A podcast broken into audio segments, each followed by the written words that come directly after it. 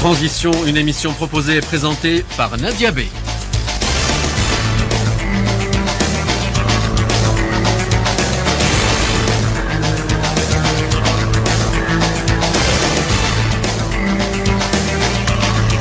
Mesdames, Mesdemoiselles, Messieurs, bonsoir et très très ravi de vous retrouver. Merci de nous rejoindre dans votre rendez-vous d'information sans transition.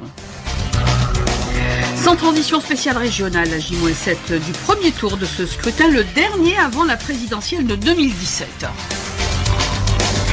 Une campagne terne, certains disent drôle, presque noyée euh, dans, par l'actualité dramatique, il faut le dire, post-attentat que vit la France depuis vendredi 13. Mais c'est euh, effectivement un challenge de maintenir la date de ces régionales. C'est un challenge effectivement de maintenir la même date. Le message d'une France debout est déterminé plus que jamais à vaincre le terrorisme. L'autre challenge, c'est aussi le maintien de la COP 21 qui s'est ouverte, vous le savez, aujourd'hui en présence de 150 chefs d'État et gouvernement. Trois candidats ici présents réagiront à l'actualité. Trois candidats de formation politique différentes. Bénédicte Monville pour Europe Écologie Les Verts. Benjamin Schroon pour euh, Les Républicains. Il est bien sûr chef de file UDI sur la liste de Valérie Pécresse. Et François Asselineau pour euh, l'UPR. Nous attendons son arrivée d'un moment à l'autre. Il est dans les bouchons parisiens. Vous le savez, on se dit tout. Ça fait partie des bonheurs et des joies du direct. Mais il est avec nous au bout du fil. Nous le chopons dans, dans son taxi. Restez avec nous.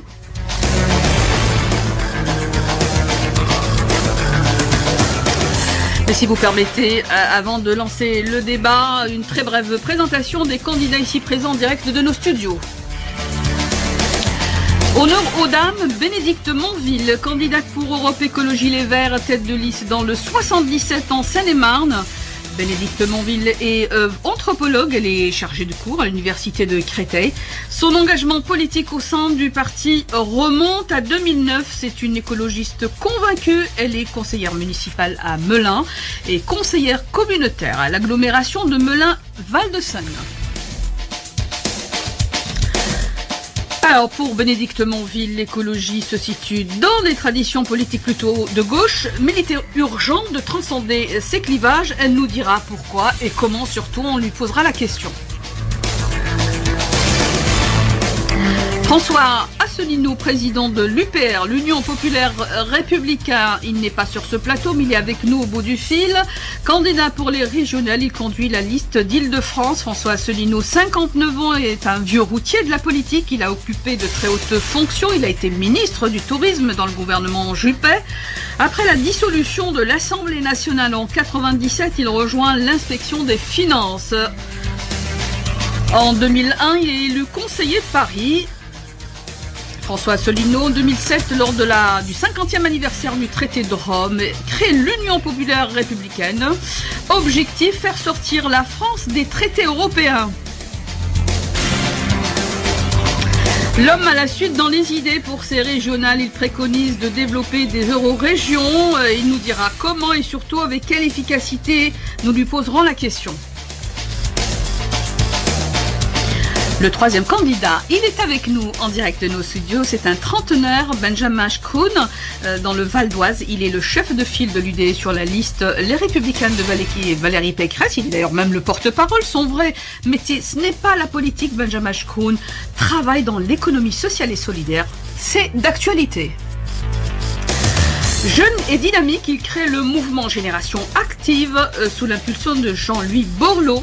C'est un coup de cœur d'ailleurs, nous dira-t-il pour Borloo, qui a suscité euh, chez lui l'engagement politique. L'emploi des jeunes, c'est sa préoccupation majeure. Et d'ailleurs, son projet phare pour ces régionales, c'est l'accès des jeunes au stage en entreprise. Et il nous donnera sa recette. Nous lui poserons la question.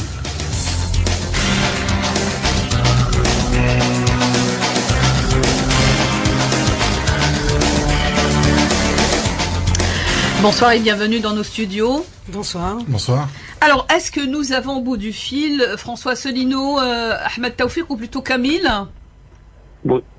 François Asselineau moi je, vous entends. Ah ben très bien. Alors restez avec nous. En attendant votre arrivée, bien sûr, on va suivre de, très près. Effectivement, on a du mal aujourd'hui, effectivement, avec la COP 21 qui s'est ouverte ce matin. Et c'est vrai que euh, les consignes qui ont été données à tous les, citoyens, c'était de d'éviter en fait les, les taxis et, puis les bus et certains transports en commun. J'ai envie de vous dire comment vous êtes arrivé dans les studios.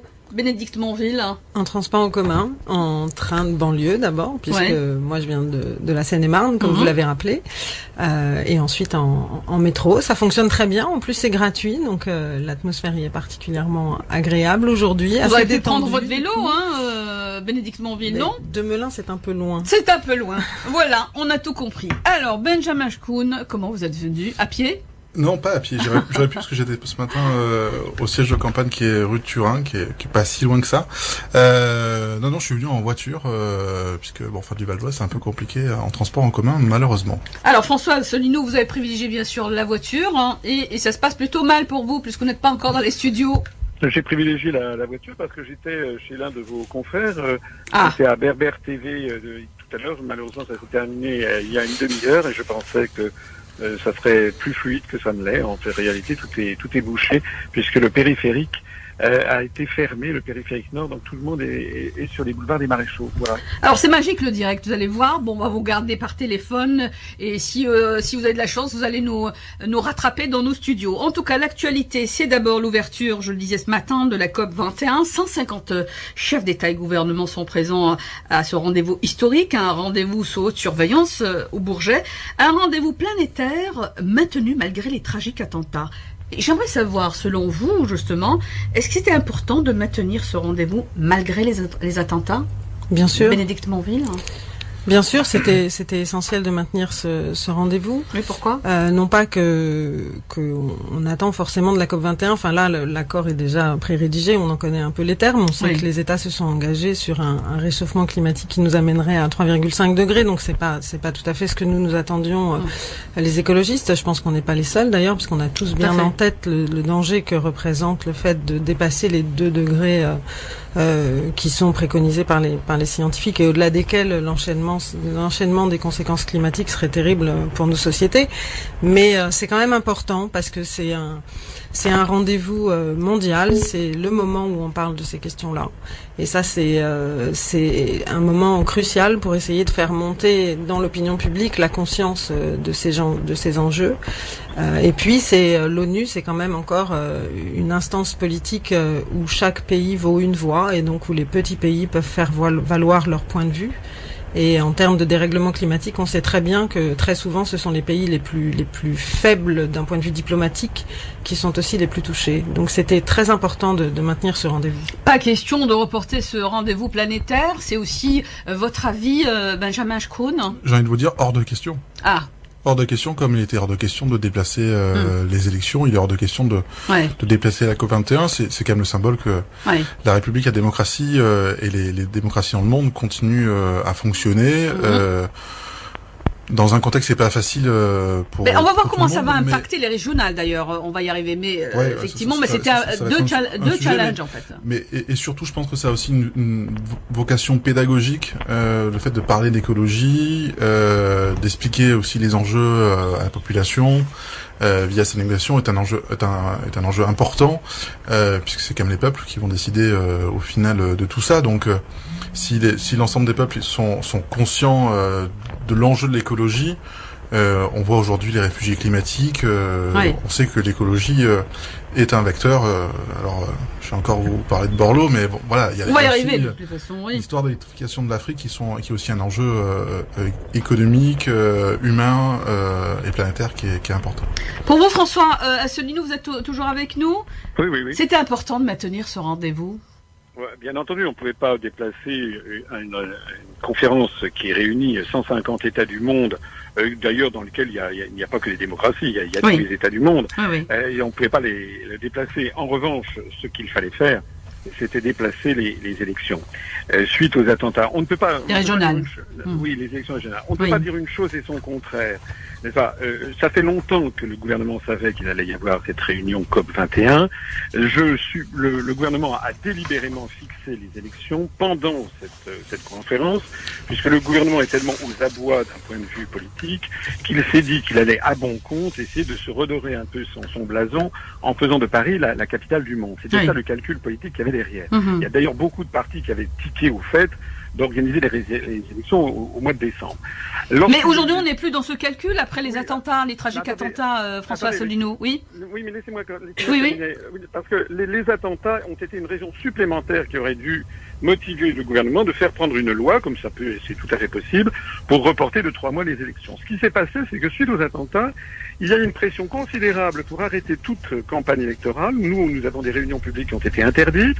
Nous, notre mouvement politique qui est déjà, qui est déjà banni de tous les grands médias, euh, elle a été davantage encore. Et en revanche, on a vu le gouvernement français et monsieur, par exemple, monsieur Bartolone en tant que président de l'Assemblée nationale, monsieur Le Drian en tant que ministre de la Défense, monopoliser les grands médias pour parler des attentats. Donc, ils faisaient campagne, mais d'une autre façon, n'est-ce pas? Donc, il y a eu un véritable déni de démocratie dans cette histoire. Soit on maintenait les élections à ce moment-là, il fallait maintenir la campagne, soit on estimait qu'ils n'en pouvaient plus faire la campagne, à ce moment-là, il fallait reporter des élections, mais on ne peut pas avoir à la fois une chose et son contraire. Euh, réaction immédiate là, avec euh, nos deux euh, candidats, Benjamin Krohn et Je pense que justement, la, la, réponse au terrorisme, c'est garder le calendrier électoral et la démocratie.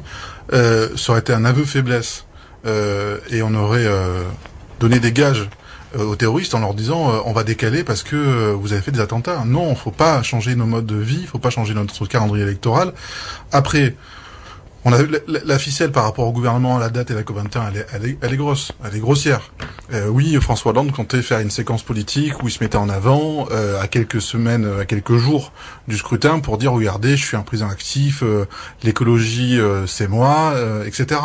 Donc ça, oui, mais ça on savait. C'est pas loupé, ça pour lui. Ça c'est pas loupé, mais ça on le savait depuis quelque temps et on le dénonce depuis quelque temps. Mais par rapport au terrorisme, il est hors de question euh, de, de, bouger ces élections-là. Ce sera un aveu de faiblesse impardonnable. Oh, on est dans un calcul politique euh, après ces tragiques attentats, Bénédicte Monville. il y a deux, il y a deux. Vous avez posé deux questions, donc je vais essayer de vous répondre. Euh... À la première, parce qu'il y a une pause publicitaire, ou si vous permettez, on marque la pause publicitaire comme ça, on va vous laisser répondre euh, aux deux questions. Merci de rester avec nous. À tout de suite.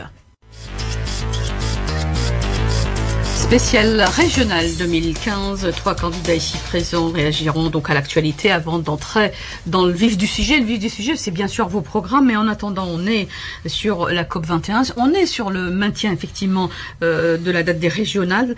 Il s'agit de mes Bénédicte Monville pour Europe Écologie Les Verts, Benjamin Kuhn pour les Républicains et François Asselineau pour euh, l'UPR, qui est toujours avec nous au bout du fil. Vous arrivez, euh, vous approchez de la porte de Clichy ou pas On se dit oui, oui, je serai avec vous dans quelques instants. Ah, c'est très bien. Bon, en attendant, justement, Bénédicte Monville voudrait réagir à ce que vous venez de dire à propos du déni de démocratie. Pour vous, il fallait reporter les dates des régionales, euh, Bénédicte Monville hein, Non, non, moi je, non, non, je, je pense qu'au contraire, il fallait, il fallait maintenir, euh, il fallait maintenir ces élections. Il n'y a pas de raison de suspendre la démocratie. Euh, je crois que Enfin, même si, euh, même si euh, ce qui s'est passé, euh, ce qui s'est passé hier et le, le fait de l'interdiction de manifester, par exemple, pendant la COP 21 peut peut nous inquiéter. Il n'y a pas de raison, enfin, que la démocratie soit soit suspendue. Il y a, mais, y a mais, des mais États... vous reconnaissez vous-même qu'il y, y, a eu une drôle de campagne tout de même. Hein. On n'a pas vu les socialistes, encore moins les euh, Europe Écologie Les Verts, tractés dans les marchés. Vous avez euh, finalement. On a interrompu. On a interrompu, la, on a interrompu la campagne. Je voulais quand même vous répondre sur le sujet de la COP 21. Oui. Vous demandiez si. Euh, s'il était, euh, si le, le, gouvernement avait délibérément maintenu euh, la COP 21 au moment des élections régionales pour oui phagocyter le, euh, le débat sur euh, sur l'écologie. Moi, je, je, crois, je fais confiance, euh, je fais confiance aux électeurs. Je pense que les électeurs euh, qui ont élu euh, Monsieur Hollande sur un certain nombre de promesses en matière d'écologie euh, savent très bien ce qu'il en est. C'est-à-dire que nous, nous avions un, un, accord de gouvernement avec le avec le Parti socialiste qui n'a pas été respecté, qui a entraîné notre départ, notre départ du gouvernement. Euh, on retiendra sans doute euh, justement le, le gouvernement aujourd'hui comme celui qui a interdit les manifestations à Paris pendant la COP 21. Donc il peut y avoir une, forme de, oui de, de contradiction euh, que les électeurs euh, que les électeurs voient. Donc euh, je, je, pense que bon ben il a il a fait ce choix, il a fait ce choix, c'est peut-être électoraliste. En attendant, la preuve est faite que ses engagements en matière d'écologie sont pas forcément ni, ni très constants ni très solides. Oui, bah, fraîchement converti à l'écologie, euh, bien entendu. Est-ce qu'on peut dire que François Hollande a réussi euh, finalement son rendez-vous euh, de la COP 21 Quand on voit la présence, bien sûr, les 150 chefs d'État, c'est déjà un, un succès 150, 150 chefs d'État, mais par contre, le mouvement environnementaliste et le mouvement social le muselé. je suis pas sûre que de ce point de vue-là, ce soit une grande réussite. Donc euh, c'est très important que tous ces chefs d'État soient là, c'est très important qu'ils échangent, c'est très important que sous l'égide de l'ONU, on continue à parler de dérèglement climatique et qu'on continue à essayer de mettre en œuvre des politiques qui soient cohérentes avec ces enjeux-là. Voilà, on n'est plus dans le constat aujourd'hui, est-ce qu'on peut le euh, dire euh, Plutôt dans une prise de conscience et qui nécessite effectivement des actions urgentes. On, le voit à, travers le discours du président américain Obama. je le cite, nous sommes en mesure de changer l'avenir ici maintenant, et précise ici maintenant ce sera possible que si nous sommes à la hauteur des enjeux, euh, bien sûr, actuels. Alors, Qu'est-ce qu'on peut dire aujourd'hui qu'on a dépassé la prise de conscience, euh, Benjamin Schkron ah ben, Je pense qu'aujourd'hui, on est tous d'accord pour, pour dire que le dérèglement climatique est, est un état de fait, euh, que l'écologie euh, est un devoir. Il est transpartisan, l'écologie. Il n'y a pas l'écologie, il est pas, il s'est pas situé dans un dans le paysage politique. Il est aujourd'hui, il est transverse. Oui. On, on, est tous obligés, euh, on doit tous être euh quelque part écologistes. Euh, donc Obama dit quelque chose d'assez d'assez vrai. la COP 21 déjà, elle est ouverte, elle a été ouverte aujourd'hui euh, attendant, attendant de voir qu'elle finisse et quel, quel texte final va être approuvé par l'ensemble des pays, euh, parce que l'enjeu il est là. Euh, alors oui, il y a, y a, y a un, un, projet qui se dessine, mais pour l'instant le projet euh, il n'est pas validé par l'ensemble des pays, donc il faut voir euh, qu'est-ce qu'il en sort de cette COP21. Et on, là, on pourra dire si c'est un succès ou pas. Après, les États-Unis, forcément, euh, ils ont un on va dire, une responsabilité assez importante dans les choses. C'est les plus grands pollueurs. On va revenir sur ça justement. On marque une pause euh, le temps de laisser François Asselineau qui est dans nos studios, qui vient d'arriver. À tout de suite, merci de rester avec nous. Enfin, nous retrouverons notre troisième candidat, François Asselineau euh, de l'Union euh, populaire républicaine. Merci d'être venu dans nos studios. Voilà, je vous en prie. Enfin, on a eu une première partie dans le taxi, puis la deuxième partie. Enfin, nous sommes avec nos trois candidats ici sur le plateau. Vous voulez réagir, Madame Bénédicte Monville, par rapport à, à ce qu'a déclaré bien sûr notre candidat Les Républicains par rapport à la transversalité euh, de l'écologie. Ce qui est vrai, c'est pas faux ce qu'il dit. C'est-à-dire que ce qui n'est pas faux, c'est que la sensibilité à l'écologie traverse absolument toute la bah société et tous, les courants, et tous les courants politiques. Et c'est tant mieux. Hein, et c'est tant mieux. Par contre, euh, euh, moi je doute de la capacité euh, des programmes politiques et en particulier de celui que représente ici Monsieur Schkron à répondre aux enjeux écologistes pour une simple raison, c'est que le système économique actuel est celui qui a produit les conditions du réchauffement climatique. C'est-à-dire que c'est bien ce système euh, libéral, néolibéral et capitaliste euh, qui s'est euh, construit grâce à la révolution industrielle et à, cette croissance économique permise par la révolution industrielle qui fait que nous en sommes là où, là, là où nous en sommes. En fait, vous vous dites, Bénédicte Monville, que l'écologie, c'est pas l'affaire de la droite, c'est plutôt une tradition de gauche, et que euh, la droite, c'est plutôt les, les, les, nouveaux convertis, on va les appeler comme ça. C'est pas que c'est pas l'affaire de la droite, parce que l'écologie, c'est l'affaire de tous. C'est que euh, l'écologie n'est pas compatible hein, avec un système néolibéral. Donc, euh, il faudrait que la droite revoie revoit son logiciel politique si elle veut vraiment faire de l'écologie politique. Vous la rejoignez, euh, François ah, Dans ce que dit Madame Monville, je trouve qu'effectivement, elle a, elle a tout à fait raison, si je peux me permettre, lorsqu'elle souligne qu'il y a derrière, le, il, y a, il y a un soubassement euh, qui est le soubassement du modèle économique euh, sous-jacent qui est celui euh, non seulement d'ailleurs des pays occidentaux, mais de, la mondialisation, ce qu'on appelle la mondialisation inévitable. Mhm.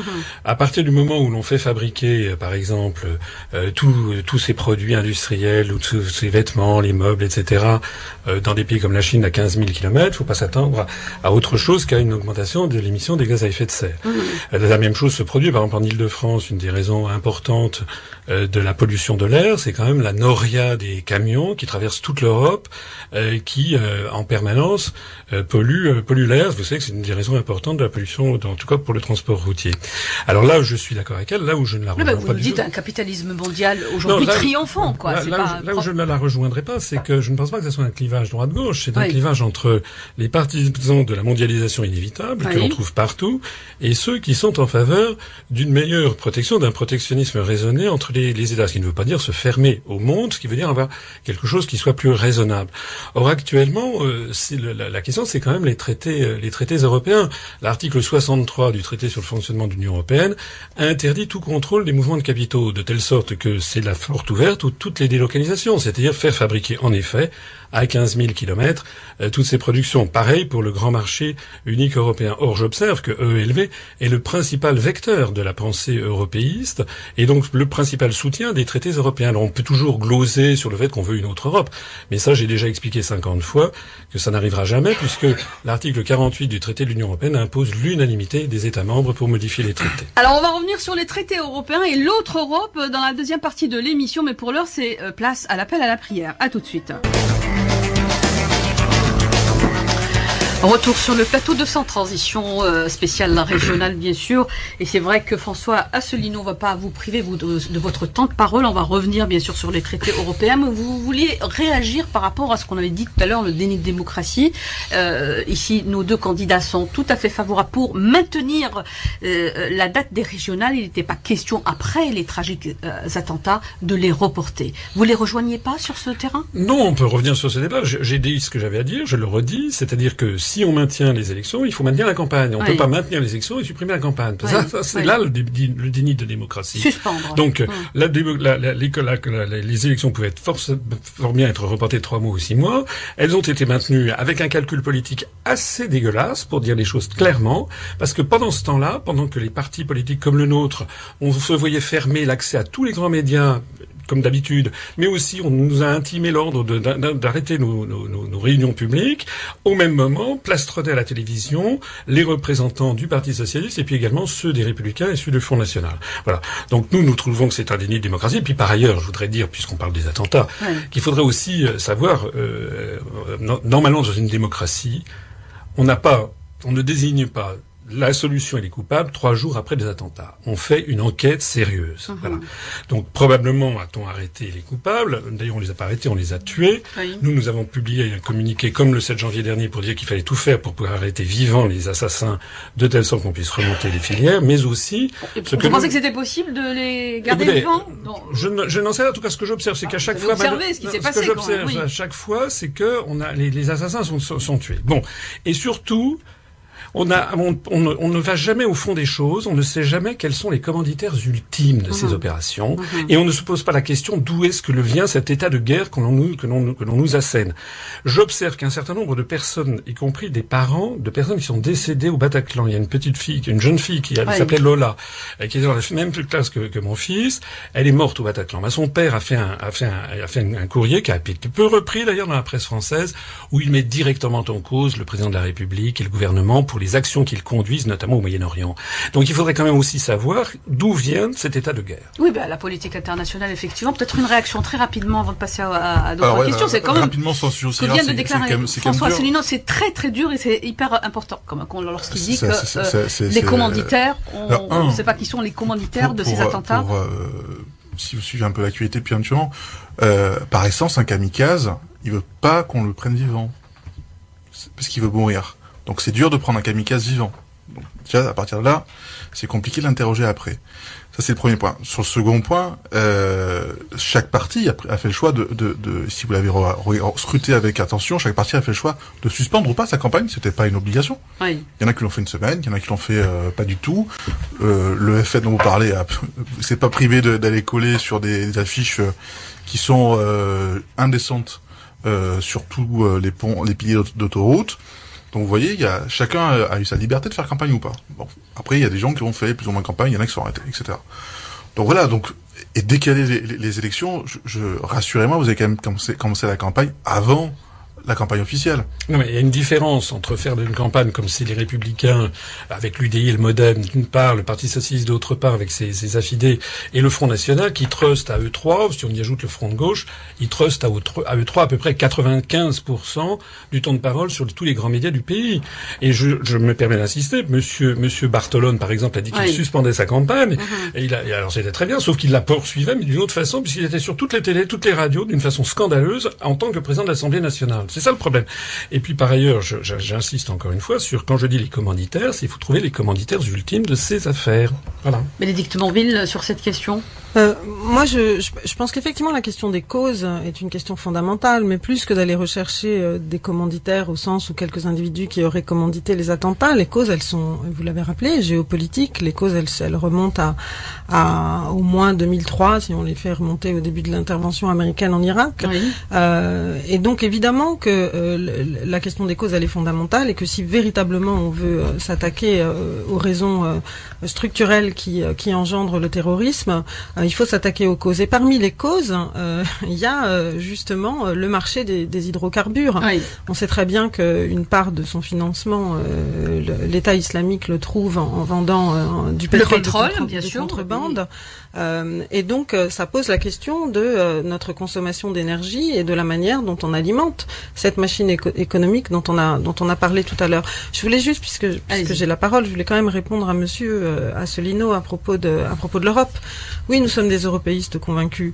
Il n'empêche que nous sommes aussi extrêmement critiques à l'égard du modèle européen tel qu'il est aujourd'hui, que nous voulons une Europe politique et pas seulement une Europe économique, mhm. et que nous voulons en effet que cette Europe prenne un certain nombre de dispositions euh, qui permettent euh, de développer en Europe, enfin d'encourager euh, la transition écologique au niveau au niveau européen, y compris à travers des normes hein, et pas seulement une politique fiscale qui pourrait être harmonieuse, mais aussi en, introduisant un certain nombre de normes qui, qui permettraient évidemment de. Quoi par exemple Est-ce que vous pouvez nous donner un, exemple justement des normes qui pourraient effectivement être très contraignantes? Eh ben des normes qui seraient qui seraient contraignantes, qui feraient que. C'est ce qu'on attend d'ailleurs de la COP 21. Euh, des normes sur le sur la sur le droit du travail, par exemple. Le fait, euh, le fait, comme comme l'a rappelé Monsieur Assolino, on fait on fait euh, on fait produire. Enfin, la Chine est la grande est la grande usine du monde. Elle produit la plupart des, des biens que nous consommons. ça sera bientôt Noël. On aura sous nos sapins de Noël à peu près tous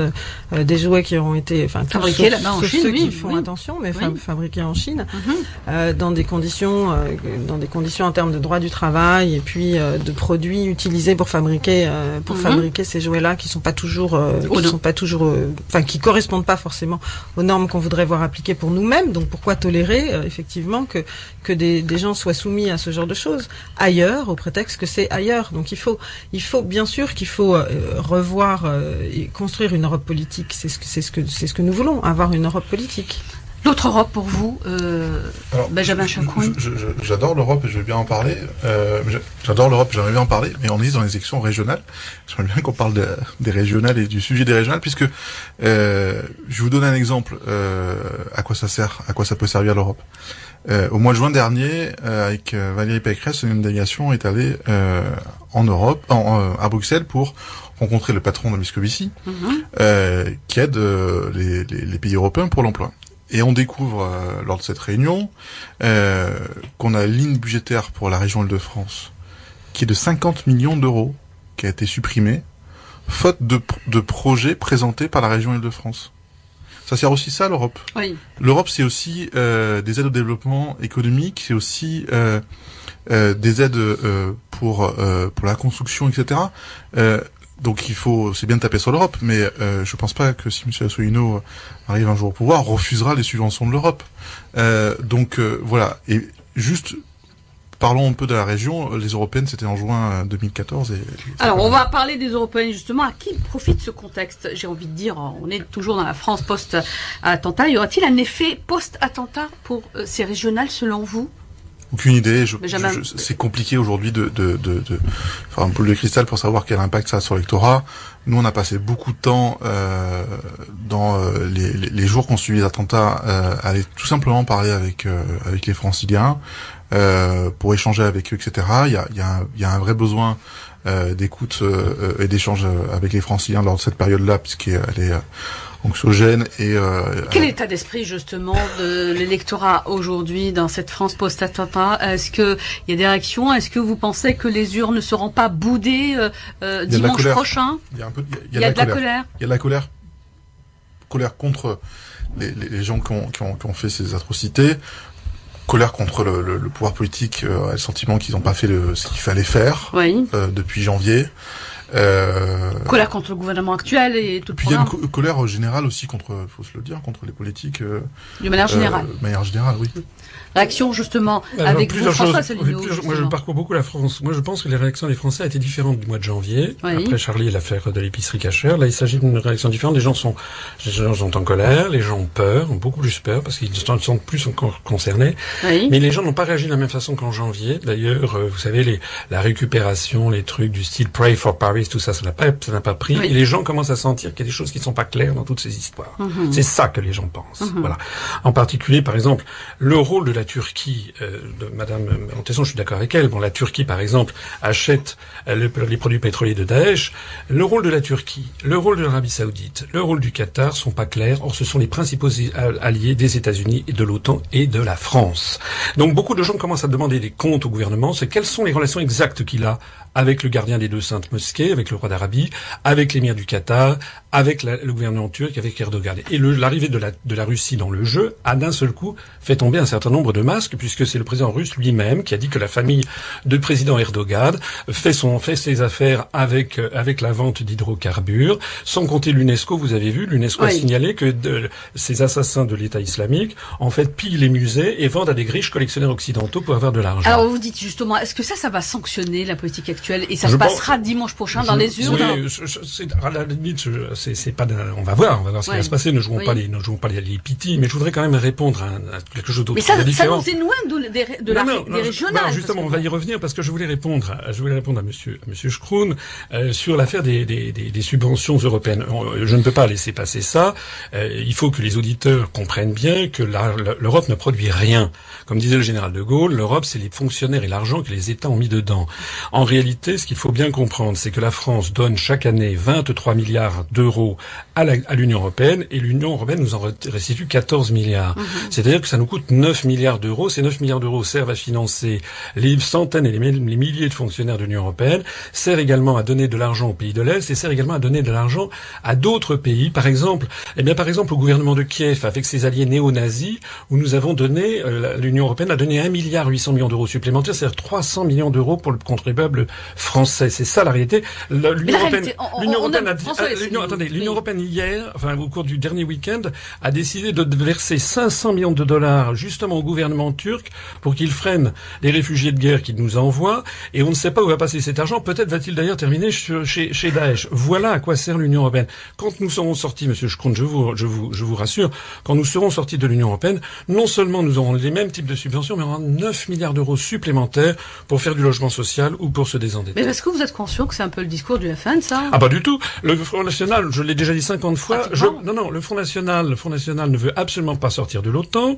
Le Front National ne propose absolument pas de sortir de l'Union européenne ni de l'euro. Je l'ai déjà dit 50 fois. Nous offrons une caisse de 6 bouteilles de champagne à quiconque nous montrera une profession de foi du Front National qui propose de sortir de l'Union européenne, de l'euro ou de l'OTAN. Alors, on marque une pause, réaction bien sûr, je vois que Bénédicte Monville veut rebondir tout de suite, restez avec nous après la pause. Pour les 7 minutes qui nous restent à passer avec nos trois candidats, Bénédicte Monville pour Europe Écologie Les Verts, Benjamin Schroun pour les Républicains et François Asselineau pour l'UPR. Alors, on va essayer d'être très rationnel et, d'aller euh, droit au but, c'est-à-dire euh, pour chacun de vous le projet phare pour ces régionales, parce que j'imagine que vous avez tracté euh, les, électeurs potentiels, ils sont un peu démobilisés, c'est un peu normal quand même, il y a eu un sacré séisme, il y a eu ces attentats qui ont euh, créer un vrai choc au sein de la population. Euh, pour, euh, pour vous, Madame Monville, votre grand challenge, c'est la qualité de l'air, bien sûr, en Ile-de-France. Oui, on en a fait, on en a fait l'axe central de la campagne. C'est vrai que on se rend compte qu'en Ile-de-France, c'est, enfin, on se rend pas compte, c'est un problème croissant de plus en plus. Enfin, chaque année, il y a de, plus de journées encore d'alerte rouge à la pollution, avec interdiction hein, pour les plus jeunes et pour les plus âgés de sortir de chez eux. Qu'est-ce qu'il faut faire Très rapidement. Bah, qu'est-ce qu'il faut faire Pour nous, il faut sortir du diesel. Donc, euh, on a proposé un plan de, de, très important et très ambitieux pour pour sortir du diesel, permettre aux gens de, de changer de véhicule en les aidant, parce qu'il n'est pas question évidemment de laisser les gens tout seuls face à, à une telle situation, d'autant plus qu'en France on a très largement subventionné la filière diesel, diesel et on continue à le faire, donc on a on a fait en sorte que qu'on se retrouve aujourd'hui, que les usagers se retrouvent aujourd'hui euh, dans cette dans cette situation-là. Donc il faut les aider à en sortir. Euh, et pour pour ça, il faut aussi euh, insister sur les transports en commun, puisque les transports en commun sont faiblement émetteurs de gaz à effet de serre. Enfin, relativement, relativement bien sûr à l'automobile individuelle. Donc il faut sortir de ce modèle de l'automobile individuelle. et puis il faut favoriser aussi le fret à la fois fluvial et, le, et ferroviaire, puisque Monsieur le rappelait tout à l'heure, il y a énormément de camions qui qui traversent l'île de France tous les jours. Et donc il faut sortir de cette euh, de cette logique autoroutière, toute autoroutière. Voilà. Benjamin Kuhn, vous avez écrit le mouvement Génération Active et, euh, parmi les euh, projets phares que j'ai vus justement, c'est l'accès au stage pour les jeunes. Oui. C'est un vrai problème. Bah, il me semble que dans le contexte actuel, c'est important de donner à la jeunesse un peu d'espoir et se dire que quel que soit l'endroit où on a grandi, on peut s'en sortir. Oui. c'est un peu le, la valeur de la République, hein, c'est donner à chacun les conditions de, de, de sa réussite personnelle aussi. Euh, pour moi, il y a deux sujets qui sont importants. Il y a d'une part... Mais c'est quoi la recette? Qu'est-ce que vous proposez concrètement? On sait que ces jeunes, effectivement, c'est l'entreprise euh, qui n'ouvre pas ses portes à ces jeunes, oui. Il y, a, il y a trois sujets, en fin de compte, pour les jeunes qui me paraissent importants. Euh, d'une part, le permis de conduire. Souvent, euh, pour ceux qui sont en grande couronne, le permis de conduire est un accès aussi à l'emploi, oui. au stage, à l'alternance. Ça me paraît important qu'on puisse euh, mettre en place une gratuité du code de la route. Mhm. Euh, pour ça, on a, on a, on a un petit, un petit, un, petit euh, subterfuge pour trouver l'argent par rapport au, au, aux plaques d'immatriculation. Je ne vais pas rentrer en détail. C'est possible de financer ça. C'est possible de financer. Voilà, Ensuite, il y a 100 000 stages. C'est tout simplement tout, tout opérateur, toute association qui, qui reçoit de l'argent de la région accueille un stagiaire. Mhm. Ça, ça me paraît important. Vous allez conditionner, en fait, on va conditionner tout simplement le, le, le, le, fait d'avoir recevoir une subvention de la région à l'accueil à un stagiaire, ça, ça me paraît important. Mhm. Et il y a aussi, euh, et ça aussi c'est pour la jeunesse, c'est euh, faire des économies. Ça nous paraît important que on ait un projet qui soit financé, euh, donc c'est d'une part euh, faire des économies. Il y a le déplacement du siège en, en première couronne euh, pour vendre tous les hôtels particuliers qu'on a aujourd'hui qui coûtent très cher et qui ont peu d'utilité. et puis un certain nombre d'économies genre sur sur les ne pas remplacer un fonctionnaire sur deux, etc. qui me paraissent importants. Ces trois axes-là, voilà, c'est un peu donner d'espoir de, pour la jeunesse et leur les rentrer dans, dans, dans, dans, le monde du travail qui me paraît très important. Un vrai sujet. Alors, euh, François Asselineau, je ne sais pas bon, pour les régionales, quel est votre bah, projet phare? Alors, on a, on a comme tous les partis politiques, on a un programme. Je renvoie les auditeurs à notre site upr.fr où ils pourront le consulter.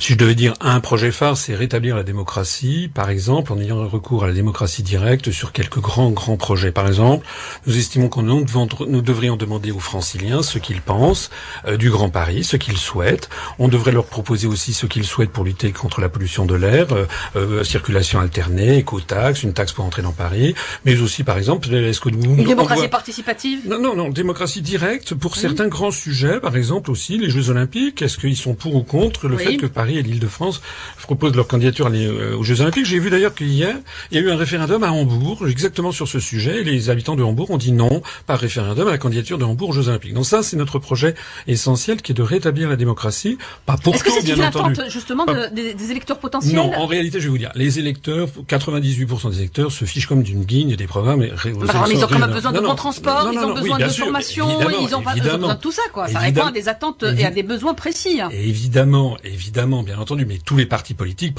proposent d'améliorer les transports, d'améliorer la qualité de l'air. Mais qu'est-ce que vous proposez sur ce terrain-là, François je vous, je vous l'ai dit, je vous l'ai dit à l'instant, et je vous renvoie à notre site. Ce que je voudrais dire aussi, parce qu'on a très peu de temps, c'est que notre objectif, c'est aussi d'améliorer le niveau de conscience politique de nos concitoyens. Parce que ce qui, le, vrai débat le plus important de ces élections régionales, il n'y a que l'UPR qui en parle, c'est le charcutage des régions, c'est-à-dire qu'il y a des régions, c'est pas le cas en Ile-de-France, mais beaucoup de régions qui ont été fusionnées. Nous, nous expliquons, ça s'inscrit dans un projet dit des euro-régions, qui vise, et je pèse mes mots, à disloquer la République française à horizon de 5 à 10 ans. Alors, c'est quoi, juste, on va s'attarder un petit peu. C'est quoi les eurorégions eh C'est une politique qui consiste à donner de plus en plus de pouvoir aux régions, alors que les Français ne le demandent absolument pas. Ils savent d'ailleurs pas très bien ce que c'est que les régions. C'est de les, de les modifier le périmètre de ces régions. Il y avait d'ailleurs l'amendement Guémarc maintenant fait qu'on ne demande plus l'avis des populations. Et on dit à ces régions de traiter directement avec, les, avec Bruxelles pour avoir les financements prétendus européens. Si nous allons dans cette direction, si nous allons dans cette direction, cumulé par ailleurs avec le projet de charte des langues régionales et minoritaires, avant dix ans, la France se trouvera dans la même situation que l'Espagne en ce moment, où la Catalogne réclame son indépendance dans le cadre de l'UE, avec le Royaume-Uni où l'Écosse demande son indépendance dans le cadre de l'UE, avec la Belgique où la Flandre fait ça. Au bout du compte, c'est la destruction de la République française qui est à l'œuvre. Alors, ça fait rebondir bien sûr nos invités sur euh, sur ce plateau Euro-Région. Une réaction très rapidement, euh, euh, Bénédicte Monville. Je trouve qu'il y a quand même une contradiction à dire que les électeurs se fichent comme d'une guigne de notre programme politique et par ailleurs à vouloir promouvoir la démocratie. Je pense que il faut évidemment exposer les, programmes qui sont les nôtres et puis ça va me permettre quand même de répondre sur l'Europe parce que de dire que aujourd'hui on, disloque on disloque la République française, on n'en est pas là. Hein, mais effectivement, il y a des choses à faire sur l'Europe. Il faut construire une Europe des peuples et, on n'en est pas encore là, ça c'est vrai. Donc il faut améliorer la construction européenne, mais ne, pas jeter euh, euh, l'Europe prétexte qu'on reviendrait à des vieux nationalismes dont on sait combien ils ont été préjudiciables à nos sociétés dans le dans le passé. Donc euh, oui à l'idée européenne, c'est une idée merveilleuse, mais mais autrement. Alors, sur la régionale, ah les, électeurs ne sont pas indifférents totalement, comme le disait François Céline. Essayer d'élever la conscience démocratique des franciliens sans leur parler le programme, sans leur parler en, en vous supposez en fin de compte qu'ils sont bêtes et qu'ils comprennent pas. Ah non, pas du tout. Ils sont très intelligents au contraire. Ah, ils savent très bien. Ils savent très bien que ce qu'on leur présente, c'est pas la réalité de la situation. Ils veulent comprendre ce qui se passe. Et lorsqu'il y a un grand drame national comme celui qui vient de se produire, eh bien, Monsieur Hollande n'a pas sorti le drapeau européen. Il a sorti le drapeau bleu, blanc, rouge. C'est ça la réalité. Ah ben, donc, donc vous, vous, considérez que les Franciliens, on leur parle pas le programme, on leur donne pas les missions de la région, on les donc on n'arrive pas la conscience démocratique, et en même temps, vous parlez d'Europe. C'est bizarre, bizarre quand même. Alors réponse, euh, c'est dimanche prochain, ça se passera dans les urnes. Merci d'être venu dans nos studios, merci, à mes auditeurs, j'aurai le plaisir de vous retrouver dès demain sur cette antenne.